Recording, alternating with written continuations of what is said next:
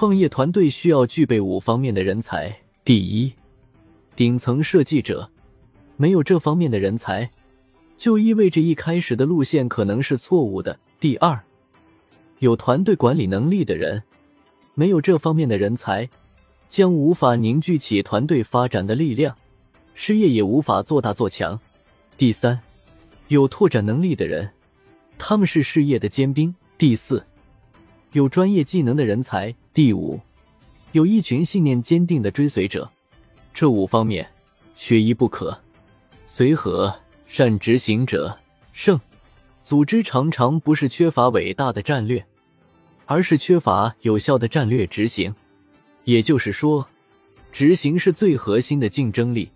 前二零五年四月，汉王刘邦率军到洛阳，名士董公对他说：“兵出无名，事故不成。”董公建议他打着为义帝楚王报仇的旗号，讨伐项羽。于是。刘邦命令三军穿戴孝服，为义帝发丧。刘邦在檄文中说：“天下英豪共立义帝，一起面朝北侍奉他。如今项羽将义帝放逐到江南，又害死了他，实属大逆不道。我亲自发丧，诸侯们一起穿戴孝服，征发关内的全部士兵，讨伐不义之人。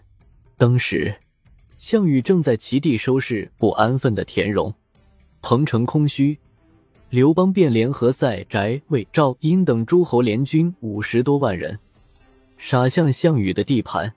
项羽得知刘邦偷袭后，留下部将继续在齐地扫荡，自己则率领三万骑兵一路疾驰，驻守在鲁县的樊哙哪里是他的对手，一触即溃。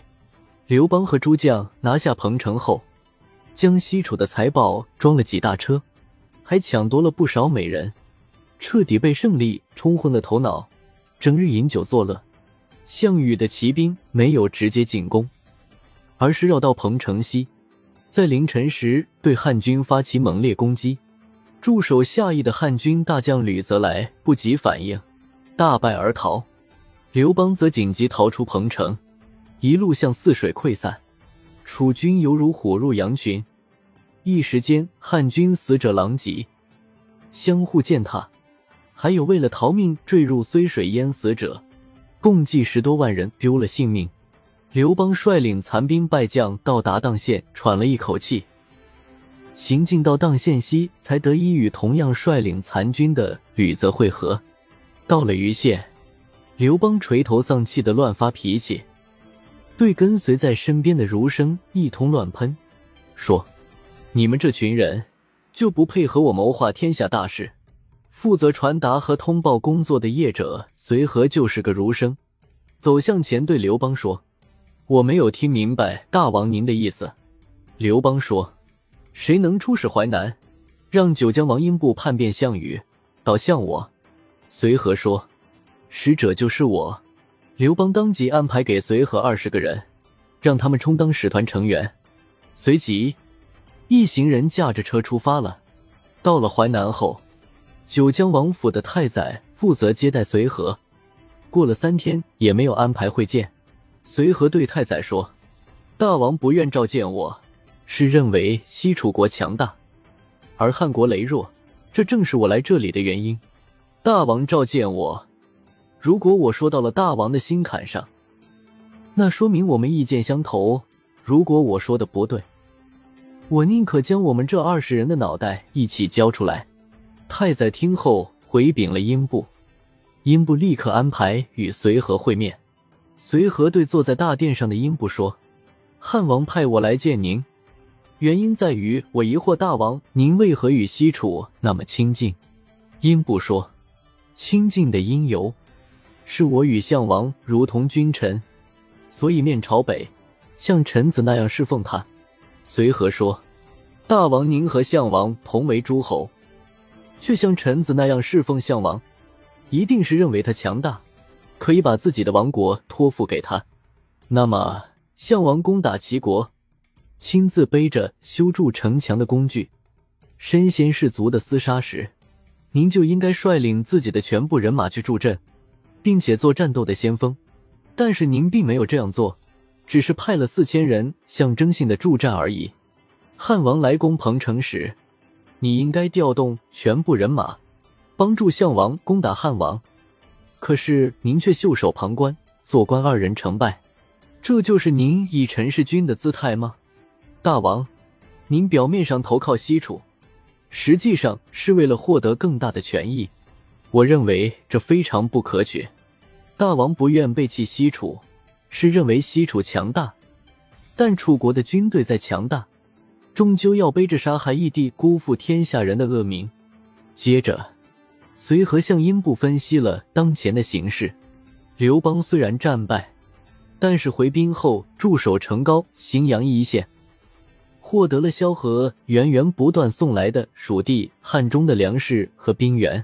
汉军修筑坚固的堡垒，挖掘宽阔的护城河，分兵把守咽喉要道。楚军要想撤到自己的地盘，中间隔着梁地，彭越的游击军会不断的骚扰并破坏补给线。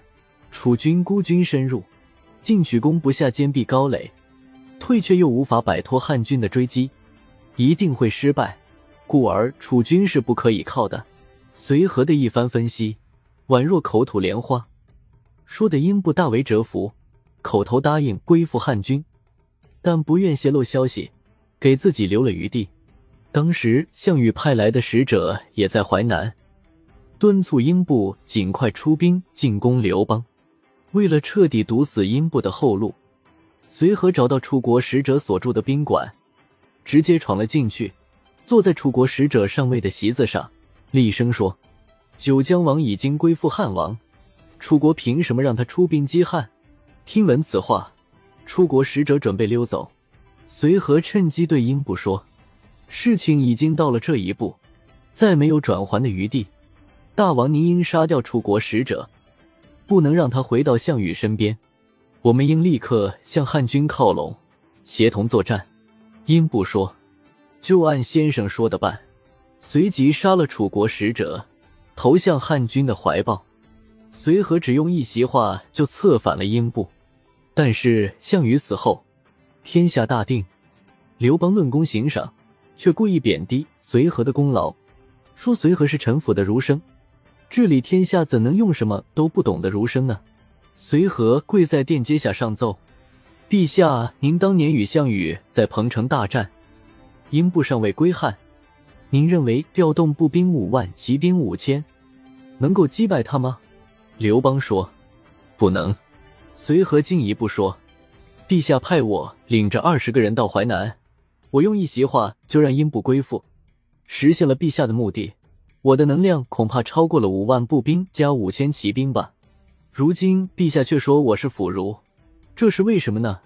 刘邦改口说：“我正在考虑你的功勋。”之后，刘邦便任命他担任护军中尉。受汉高祖信任的谋士陈平，也担任过这个官职。随和以一席话就解决了数万大军不能解决的问题，帮了刘邦的大忙，给项羽添了不少堵。在刘邦麾下的智囊团队中，可以说张良、陈平是第一梯队，利益基和沈义基是第二梯队，随和算是第三梯队的佼佼者。业务能力之强，也是十分罕见的。